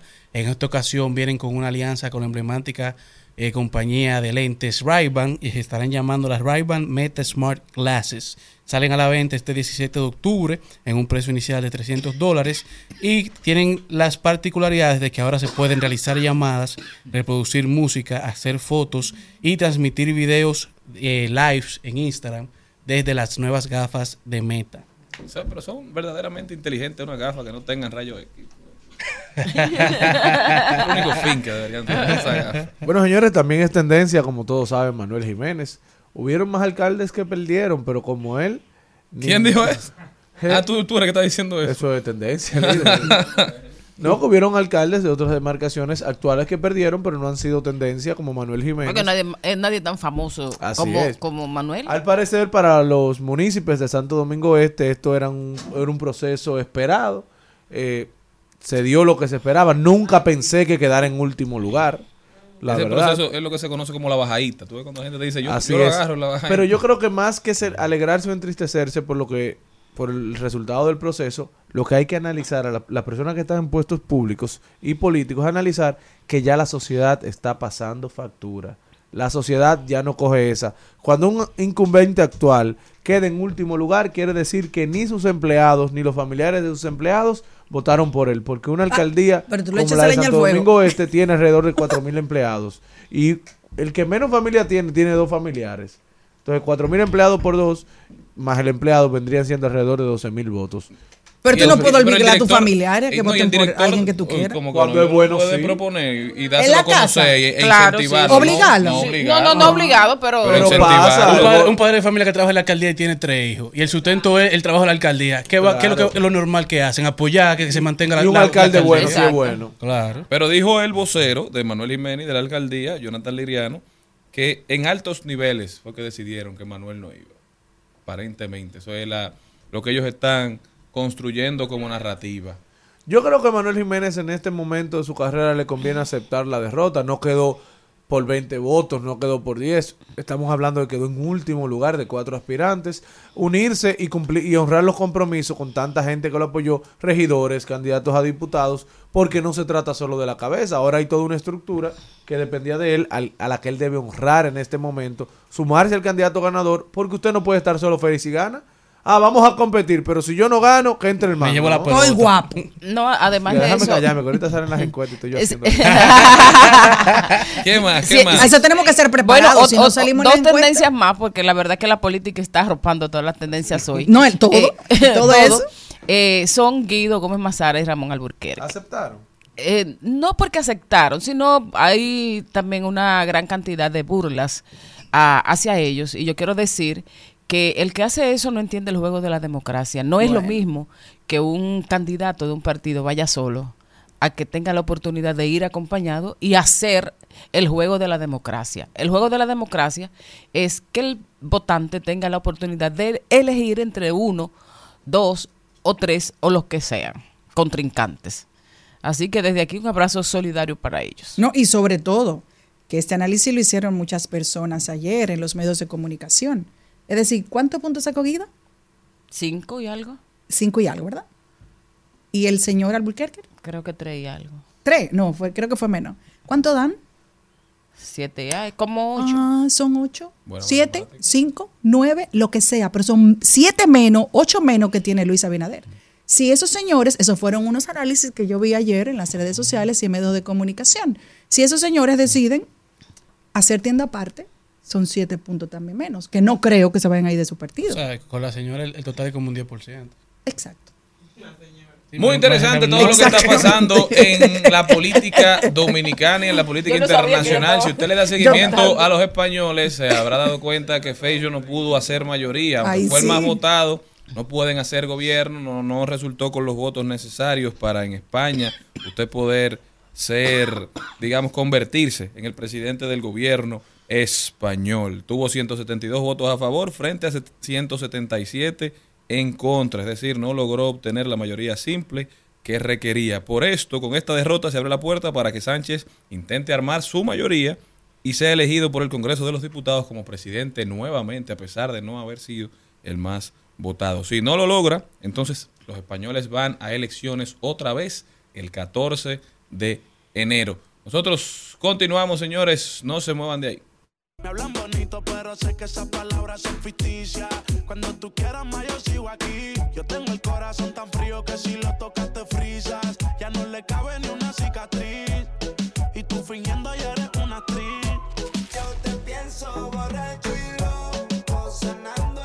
De paso, de paso y repaso.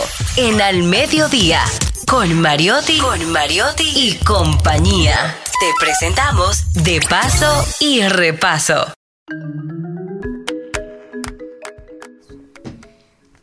Bueno, señores, aquí estamos y tenemos como invitada especial a la tía Nancy. La tía Nancy es un, un personaje, una persona que es- se ha convertido en un personaje eh, para los niños importante, con, con un programa y una trayectoria dentro del proceso que lamentablemente eh, tenemos menos eh, proyectos para los niños, sobre todo proyectos educativos y proyectos de crecimiento de lo que queremos.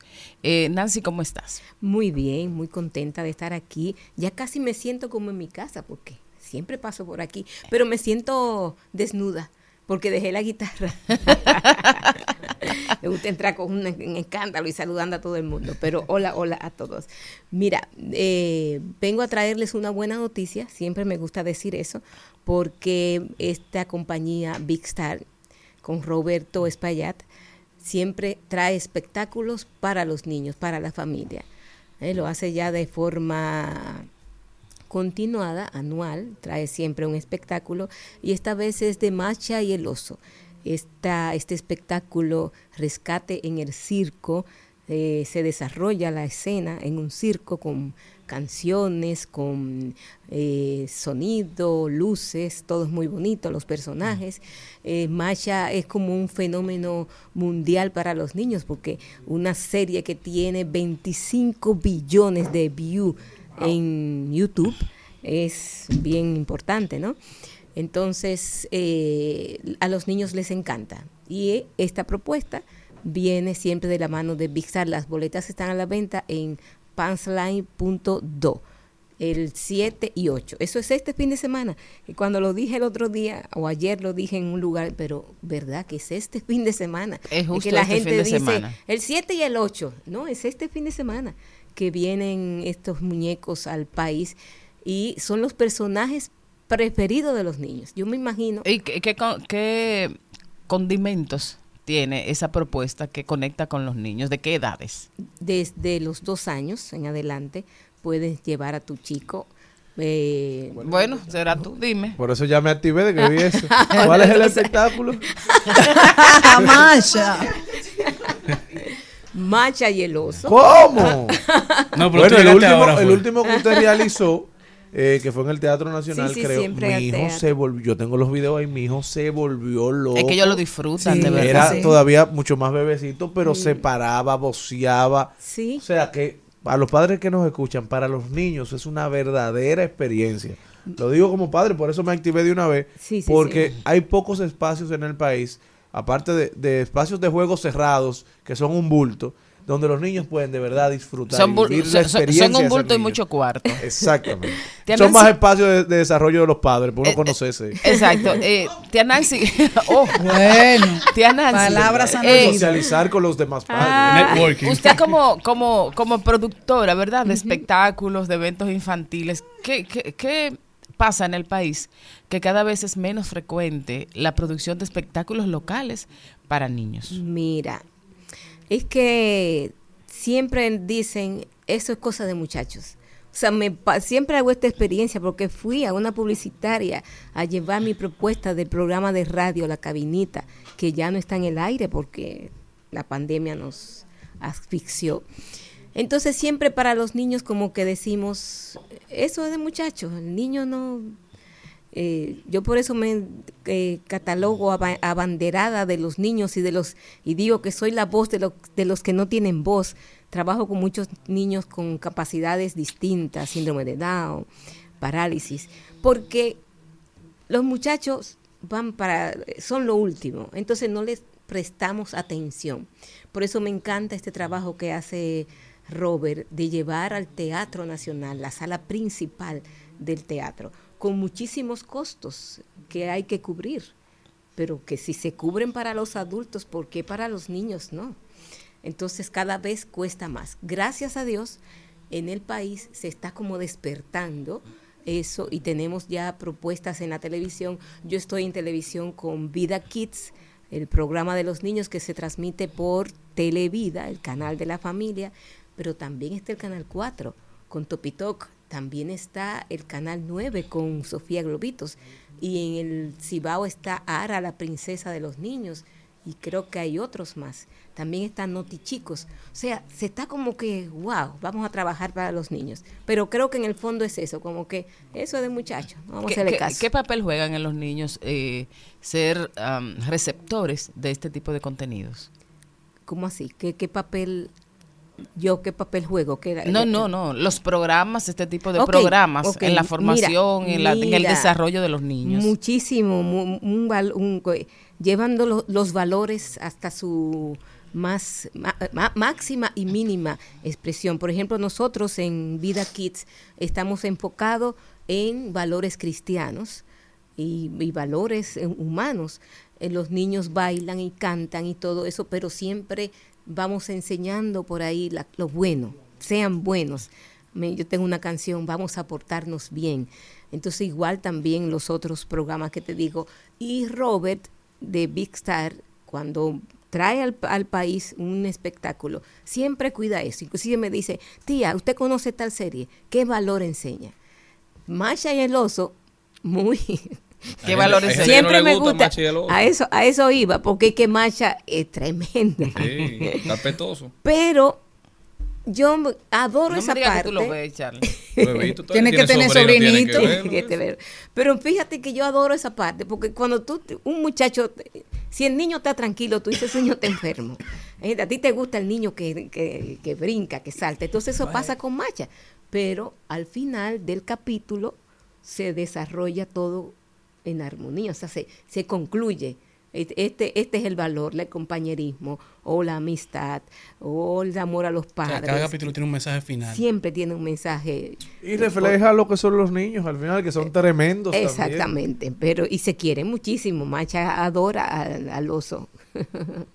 Así es que les invito de verdad este fin de semana 7 y 8 en el Teatro Nacional a acompañarnos. Siempre me gusta decir agrandar la fábrica de recuerdos, porque un niño no disfruta tanto si no ve a y su los- papá y a su mamá. Y los espectáculos infantiles también tienen, eh, abren eh, una representación local. Claro, esa soy yo. Ah.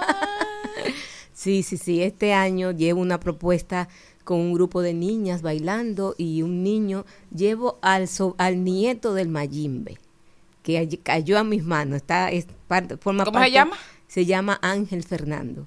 Es nieto del Mayimbe. Canta muy lindo. Ah, tiene yo lo conozco, tiene un- sí, tiene un ángel. Se llama Tiene Ángel gracia, y tiene sí. un ángel. De verdad, ese niño conecta. Entonces lo voy a llevar también como parte de mi show a, a- a- a abrir el, el espectáculo, el show. Bueno, perfecto. Ya ustedes, la información está dada. Es Sí. este fin de semana. Así En es. el Teatro Nacional. ¿Y las boletas están dónde? En Passline.do y también en el mismo teatro, la misma boletería. Pueden llamar. Son dos días y hay diferentes funciones, desde las 11 de la mañana a las 4 de la tarde, a las 6 de la tarde. O sea que es un fin de semana bonito para familia. Perfecto. Bueno, Muchísimas gracias, gracias. A, a la tía Nancy. Eh, tía Nancy, ¿cómo que dice vamos a portarnos bien? Vamos a portarnos bien, bien, bien. Vamos a portarnos bien, bien, bien. Vamos a portarnos bien, bien, bien. Y hacer el bien. Bravo. Al mediodía,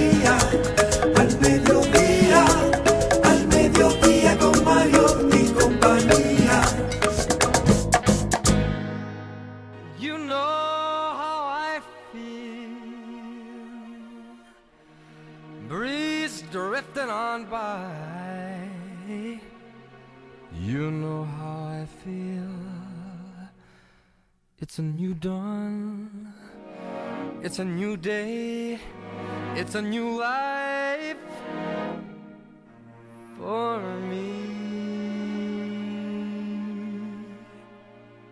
And I'm feeling good.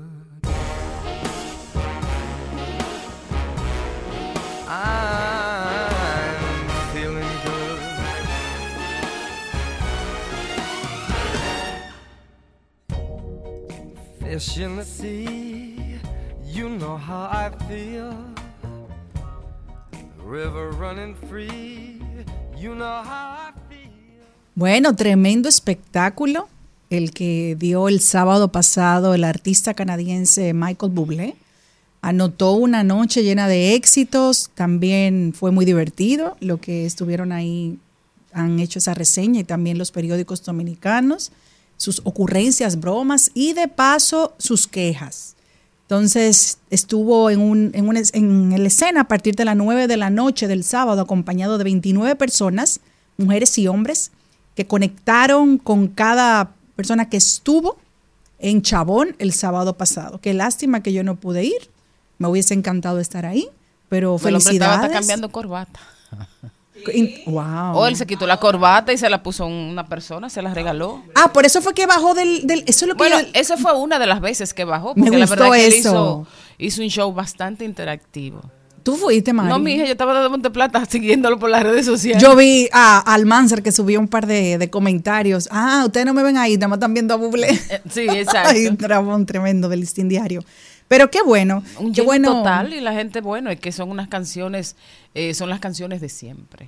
No, y sobre todo, yo siempre le he dicho a ustedes que por más que usted sume y reste, es más barato ver a un artista de esta magnitud en nuestro país que irse de viaje.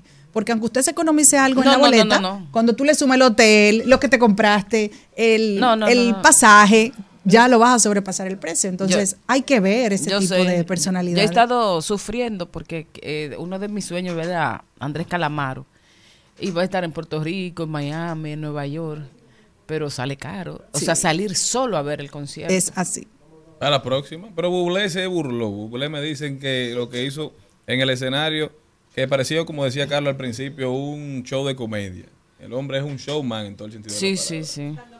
No, pero dice aquí, que amigo, ven conmigo, le dijo el que le cambió la corbata. ¿Tú te imaginas? Ese hombre seguro en shock. Y qué bueno que se lo hizo un hombre, porque normalmente eh, el- los artistas tienen acercamiento eh, al sexo opuesto. Entonces, eh, el hombre debió quedar más en shock, porque, wow, tener una gentileza y de una corbata, qué caballeroso. Ya saben, la Ay, próxima Dios, vez que el hombre venga, no se lo pierdan. pensada. Volvemos luego de estos comerciales. Al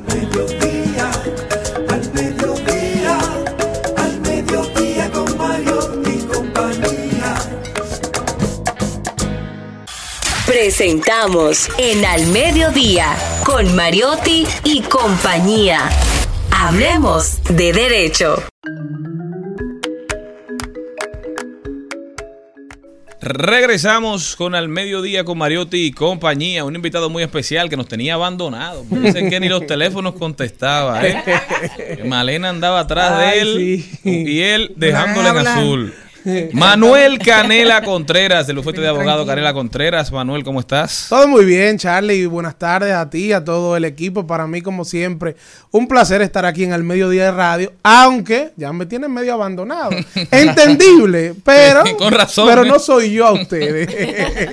Manuel, ¿cómo estás? Felices de tenerte aquí. Cuéntame qué nos traes para hoy. El trabajo doméstico. Sí, mira, hoy venimos a hablar sobre, eh, se podría decir el fracaso que ha tenido el Ministerio de Trabajo y las distintas organizaciones, instituciones, perdón, que forman parte de lo que es el sistema dominicano de la seguridad social, porque la más reciente decisión del Tribunal Constitucional que anuló la resolución 551-08, mediante el cual, que era del Consejo Nacional de la Seguridad Social, mediante el cual se, ingre- se incluía dentro del sistema de la seguridad social a las trabajadoras domésticas. Es el- la segunda la segunda punzada, el segundo tropiezo que tiene, eh, digamos que tanto el ministro de Trabajo como eh, el Consejo Nacional de la Seguridad Social para tratar de que las empleadas domésticas gocen de algunos derechos que al día de hoy no gozan, porque hasta el al día de hoy el trabajo doméstico solamente se encuentra regulado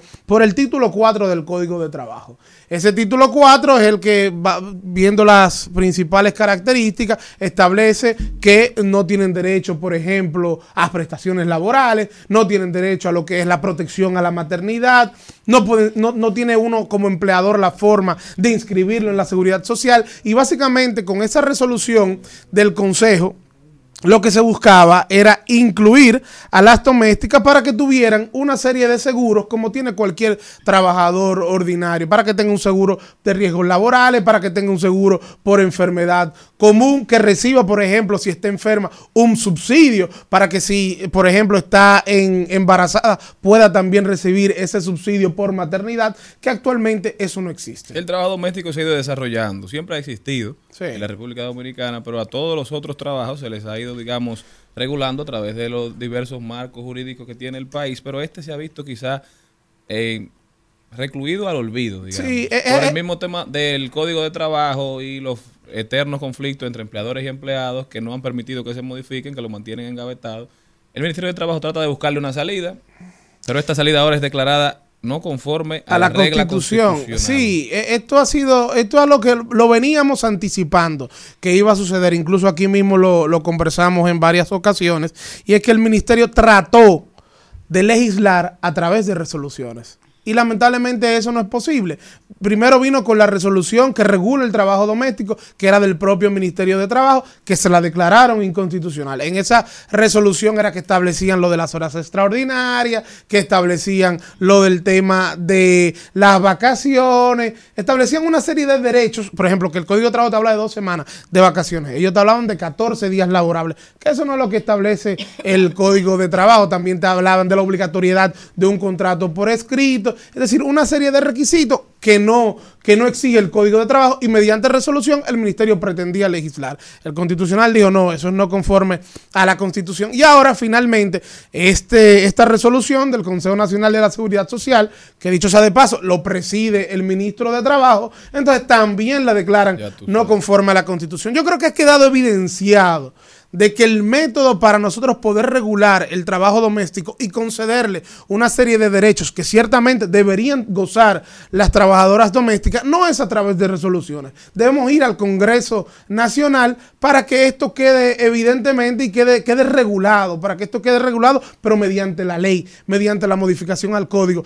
Que si bien hay problemas para ponernos de acuerdo en, en- en una modificación al código de trabajo, bueno, pero vamos a modificar, que, que va más con el tema de la cesantía, el tema de las prestaciones laborales, pero vamos a modificar el título 4 que, que es el que habla del trabajo doméstico. Eso se puede hacer. No tenemos que hacer, no tenemos que adentrarnos obligatoriamente en una reforma integral del Código de Trabajo en sentido general. Podemos ir por partes, porque el tiempo sigue pasando.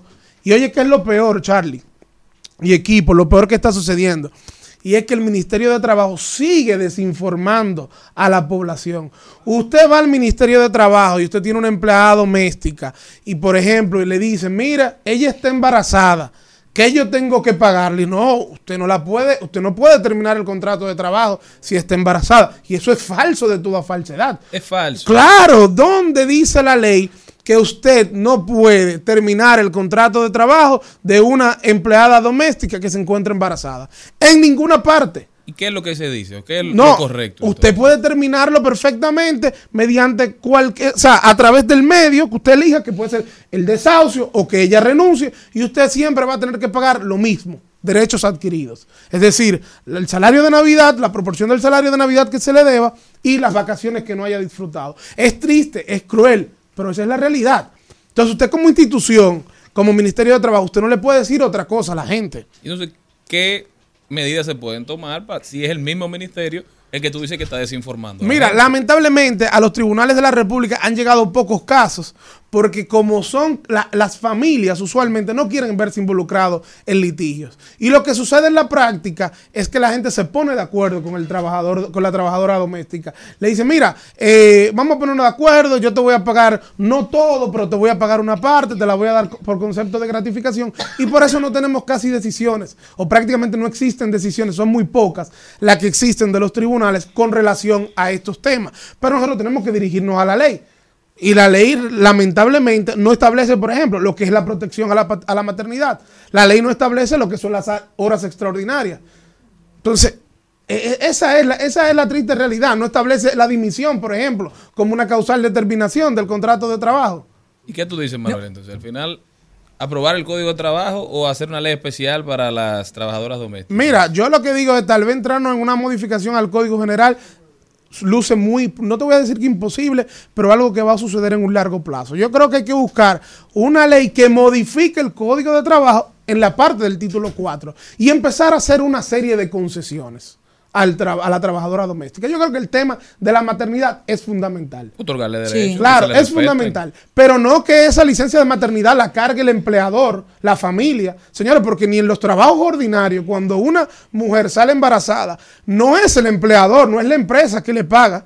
Hay un subsidio por maternidad que lo paga la seguridad social. Y lo mismo debe ocurrir porque usted no puede cargar a, uno, a un hogar que pague tres meses, 14 semanas, 12 semanas de licencia de maternidad a, a un empleado doméstico que no está trabajando. porque tú tienes que buscar una A sustituta? mí, a mí me ha pasado eso. Yo Sí. lo que he hecho es que lo he tenido que pagar. De hecho, me voy más lejos. Eh, hay muchos casos que te doy toda la razón de que hay empleadas domésticas que van directamente al Ministerio de Trabajo y me traen una liquidación como que ellas trabajan en, en mi compañía. En- Entonces yo le digo claramente, porque como tengo los conocimientos, yo trato de hablar calmada. Mire, vaya y dígale dónde usted trabaja. ¿Usted trabaja en la oficina mía o tú trabajas en mi casa? No, porque doña, porque qué sé yo cuánto, porque cuando vayan allá le llenan la cabeza de pajaritos voladores. Entonces, es el del mismo Ministerio de Trabajo que sale la desinformación, Claro. que después uno es que tiene que venir, lamentablemente, a pagar muchísimo dinero porque vienen con un abogado de eso Sí. que te quieren volar la cabeza y tú tienes que llegar, como tú dices, una negociación porque te va a salir la, la sal mal que el chivo, de tener un caso en el, en el tribunal. Yo ahora mismo tengo un litigio laboral y quiero ver cómo va a fallar ese, ese tribunal de una persona que hizo exactamente lo mismo. Ella dice que ella no era doméstica, sino que ella era empleada de la empresa de la cual uno de los dueños de la casa es dueño. Pero una empresa que no tiene nada que ver con el trabajo que ella hacía. Y se está conociendo en los tribunales. Otro tema a tomar en Pero cuenta. lo que yo digo, ¿tú crees que eso debe llevar a un tribunal? Porque eso, eso es demostrable inmediatamente. Es decir, con lo, cómo tú le pagas, dónde va, con el horario. ahí. Sí, es que es lamentable, ese es el debido proceso que hay que cumplir. Pero lo que te iba a decir, Charlie, es que el ministerio también, yo creo, que tiene que tomar algo en cuenta y también nuestros legisladores a la hora de regular y, y legislar este tema.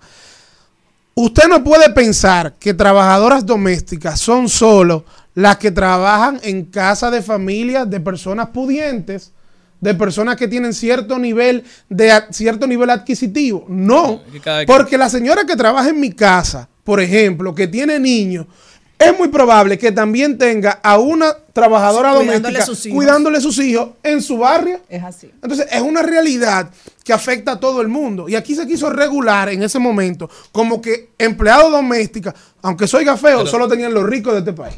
Y eso no es así.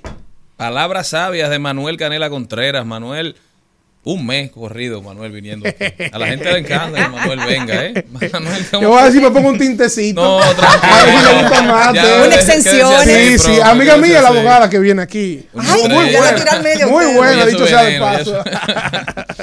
Manuel, ¿cómo puede la gente continuar esta conversación? Mira, me contigo? pueden seguir a través de mis redes sociales, M Canela Contreras, y también en la cuenta de nuestra firma, Canela Contreras RD. Ahí también nos pueden buscar y cualquier duda que tenga, estamos para servirles. Ya saben, denle seguimiento a Manuel, que siempre anda lúcido. ¿eh? siempre. no se mueve. Señores, muchas gracias.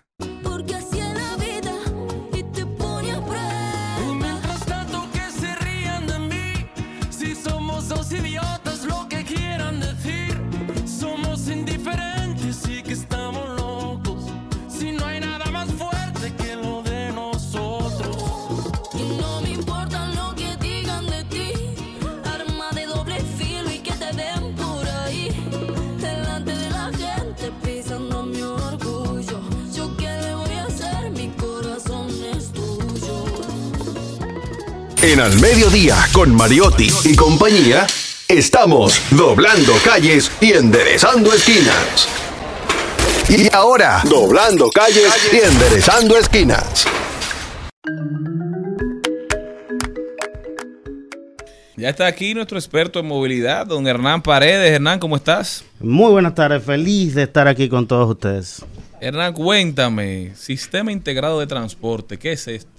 Fíjate, el gobierno anunció con bombos y platillos este nuevo, o no nuevo, sino el anuncio es nuevo, el Sistema Integrado de Transporte de Santo Domingo. ¿Por qué digo que no es nuevo?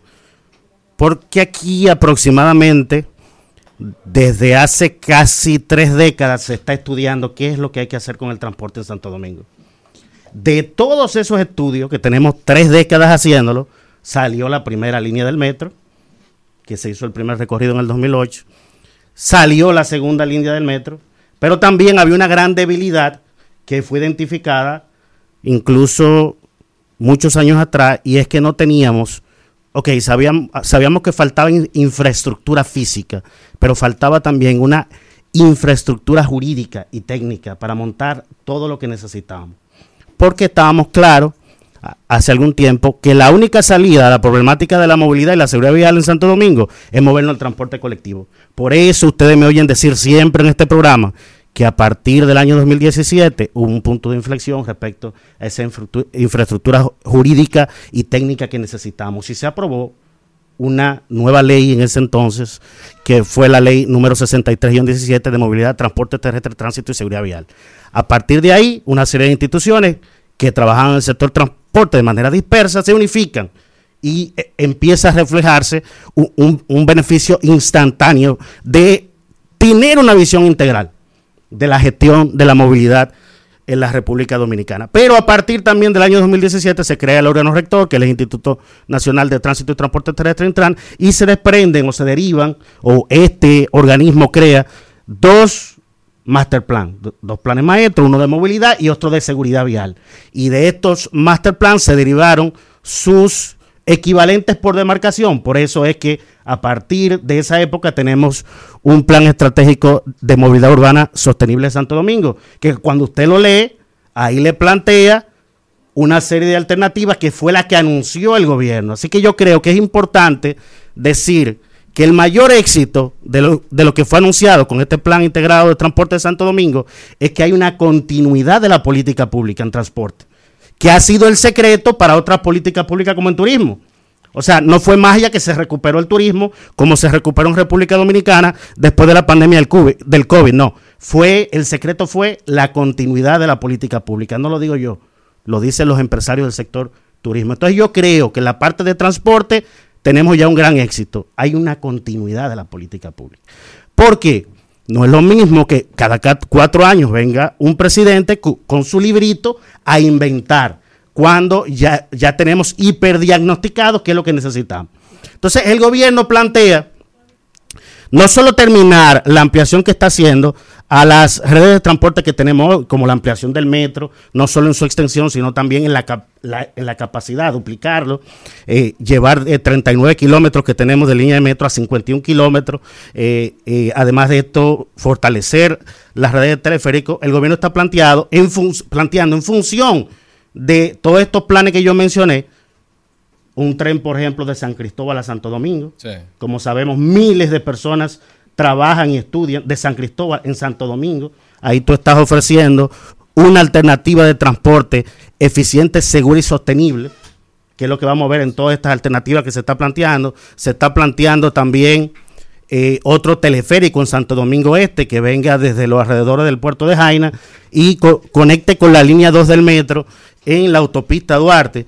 Pero también el gobierno tiene que terminar la implementación de los nuevos corredores de autobuses, pero también yo creo que el proyecto más ambicioso es el tren metropolitano de Santo Domingo, que implica un tren que recorra toda la, la avenida 27 de febrero y te conecte en la autopista Duarte con la segunda línea del metro, pero que entonces termine en el aeropuerto internacional de las Américas. Se está, se está diciendo que en una primera fase será desde el Centro Olímpico hasta el, Aeropuerto Internacional de las Américas. De hecho, cuando usted analiza la inversión de más de 3 mil millones de dólares que implica todo esto, el, el tren metropolitano se lleva 2 mil millones. Algo interesante es que el gobierno está planteando la modalidad de alianza público-privada para este tren metropolit- metropolitano. Que ahí yo le haría la observación.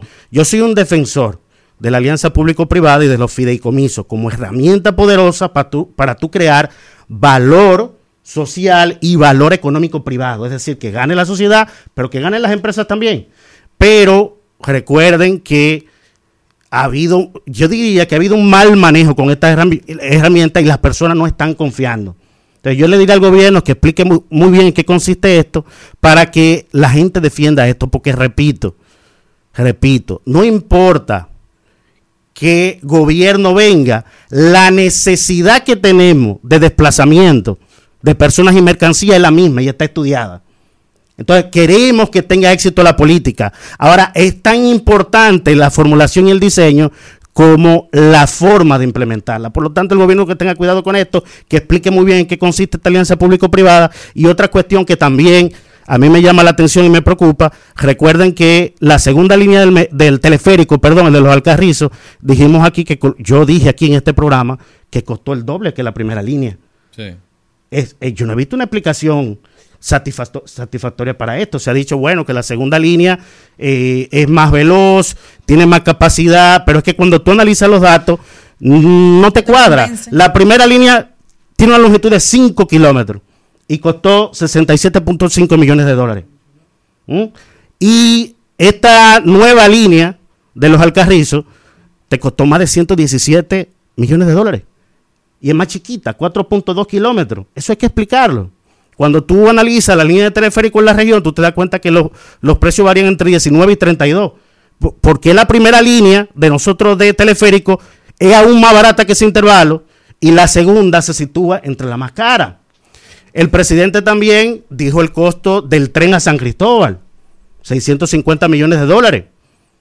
Cuando tú calculas eso, el costo por kilómetro, te da una cifra que su- supera el costo por kilómetro, por ejemplo, de los trenes de alta velocidad en España, que es unos 25, 26 eh, eh, mi- millones de dólares. Estos, estos, estos 650 millones de dólares, si tú lo divides entre los 18 kilómetros, ese tren te está dando 36 millones de dólares. Y no es un tren de alta velocidad. Yo quiero, yo quiero saber por qué ¿Por qué está dando ese aquí? costo. Ah, Ahora, yo reconozco que también hay ciertas cuestiones que tú tienes que tener en cuenta cuando tú trazas o diseñas un tren, porque si tú vas a atravesar una, monta una montaña, claro que va a ser caro. Hay una inversión. Pero uno que conoce la orografía de por donde se está trazando este tren, no hay una montaña en el medio. De hecho, sigue la misma, la misma orografía fundamentalmente de la autopista 6 de noviembre, que lo anunció el propio presidente de la República. Entonces, estos son cositas que yo quisiera que se arroje luz sobre eso, porque repito, repito, la única solución a los problemas de congestionamiento y seguridad vial es que nos movamos al transporte colectivo. Los beneficios fueron presentados de todo, de todo este plan integrado de transporte y de darse como están planteados serían muy significativos. Por ejemplo, aquí en este programa yo he dicho que de los más de 3 millones de viajes que se producen en Santo Domingo, el tiempo eh, eh, de recogido promedio es una hora y media de darse todo esto que está planteando el gobierno, que no es un trabajo de un solo gobierno, esto es un trabajo de varios gobiernos, pero de darse todo esto se reduciría a 70 minutos. A 70 minutos. Yo creo que eso es muy significativo. Oh. Y que se reduzca en un 50% la cantidad de vehículos. Pero entonces, paralelamente, con este cambio, digamos, de infraestructura importante, hay que trabajar también en un cambio cultural importante. Por- Porque aquí todavía hasta el sol de, hoy, con apoyo del gobierno, se celebran las grandes ferias de vehículos. Que a veces, cuando, cuando ves los anuncios de los préstamos, del monto total de préstamos que se otorgan en estas ferias de vehículos, tú dices, caramba, ¿y dónde es que no vamos a poner los vehículos?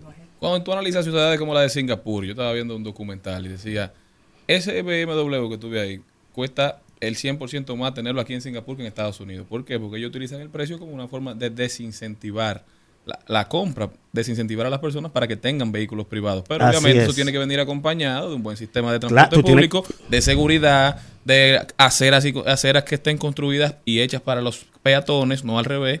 Entonces es todo un proceso. Totalmente de acuerdo contigo. Por eso es que decía que paralelamente con todo, to- todos estos proyectos de infraestructura de- debe anunciarse la contraparte de esas cosas que tú señalas. Seguridad, seguridad ciudadana es fundamental. Aunque yo tenga línea de metro de, de- de mi oficina aquí a la, a la emi- a la emisora, si yo me siento inseguro, no lo voy a utilizar. No lo voy a utilizar. Entonces, un poquito y eh, concluyendo con el tema, eh, nuestras necesidades de desplazamiento están muy bien estudiadas. Y no importa quién esté al frente del Estado Dominicano, esas necesidades son las mismas. Lo que puede variar un poco es la alternativa que tú ofreces. Por ejemplo, en Santiago se ha planteado un monorriel. Pudo haber sido un metro. ¿Por qué no fue el metro? Sencillamente porque es más caro. Es más rápido y más económico construir el monorriel. Y así tú analizas cada necesidad de desplazamiento en el Gran Santo Domingo y tú te vas a encontrar de que sabemos lo que hay que hacer. Lo que puede variar es la alternativa en función de, de costo, fundamentalmente, que es lo que pasa en estos países. A mí me hubiera gustado que el presidente de la República hubiera anunciado un plan como este eh, más temprano, porque le queda menos de un año de gestión presidencial. Y casi todo lo que él anunció, él mismo dijo que arrancaría a partir del año 2025. O sea, que va- otra gente. es decir, que esto es un plan para varios gobiernos y no necesariamente será este gobierno. Ahora, lo que sí, sí considero un éxito, y lo repito y lo voy a seguir repitiendo, es que ha habido una continuación de la política pública en el tema transporte en República Dominicana y eso es un hito fundamental para que podamos alcanzar ese transporte seguro, eficiente y sostenible que necesitamos ya, porque esta ciudad está colapsada, señor. Hernán Paredes con nosotros, así es. Hernán, ¿cómo puede la gente continuar esta conversación contigo, seguir aprendiendo de movilidad? Así es, a través de las redes sociales estamos en arroba Hernán Dimitri con B corta al final y de lunes a viernes de 5 a 6 de la tarde en Voz Vespertina, canales 85 de Claro Dominicana y de Win TV, Voz Media Network. Gracias Hernán y gracias a todos ustedes por habernos sintonizado. Celine Méndez, Carlos Mariotti, Charlie Mariotti Jr. se despiden de todos ustedes. Hasta, mañana. Adiós por delante. Sí. Hasta aquí, Mariotti y compañía. Hasta aquí, Mariotti y compañía. Hasta mañana.